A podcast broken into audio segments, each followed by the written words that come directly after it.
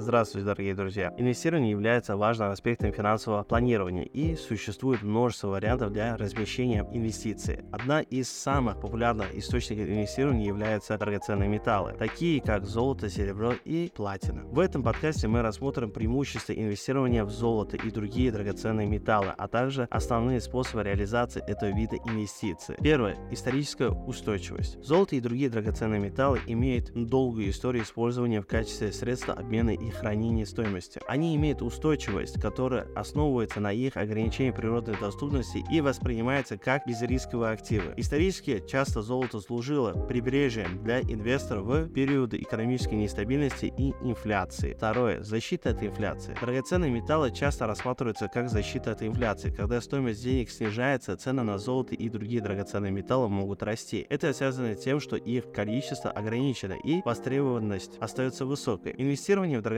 металлы может помочь сохранить покупательную способность вашего капитала в условиях инфляции. Третье. Разнообразие портфеля. Инвестирование в золото и другие драгоценные металлы может помочь диверсифицировать инвестиционный портфель. При росте цен на акции и другие традиционные активы цены на драгоценные металлы могут иметь тенденцию снижаться. И наоборот. Включение драгоценных металлов в портфель может помочь смягчить потенциальные потери в других областях и повысить общую устойчивость портфеля. Четвертое. Это является ликвидность. Золото и другие драгоценные металлы являются ликвидными активами. Они могут быть быстро проданы на специализированных рынках или через инвестиционные фонды. Это позволяет инвесторам легко преобразовывать свои драгоценные металлы в наличные средства в случае необходимости. Способы инвестирования в золото и другие драгоценные металлы. Первое. Приобретение физического металла. Инвесторы могут приобрести физическое золото и другие драгоценные металлы в виде слитков, монет или ювелирных изделий. Этот способ требует надлежащего хранения и обеспечения безопасности при хранении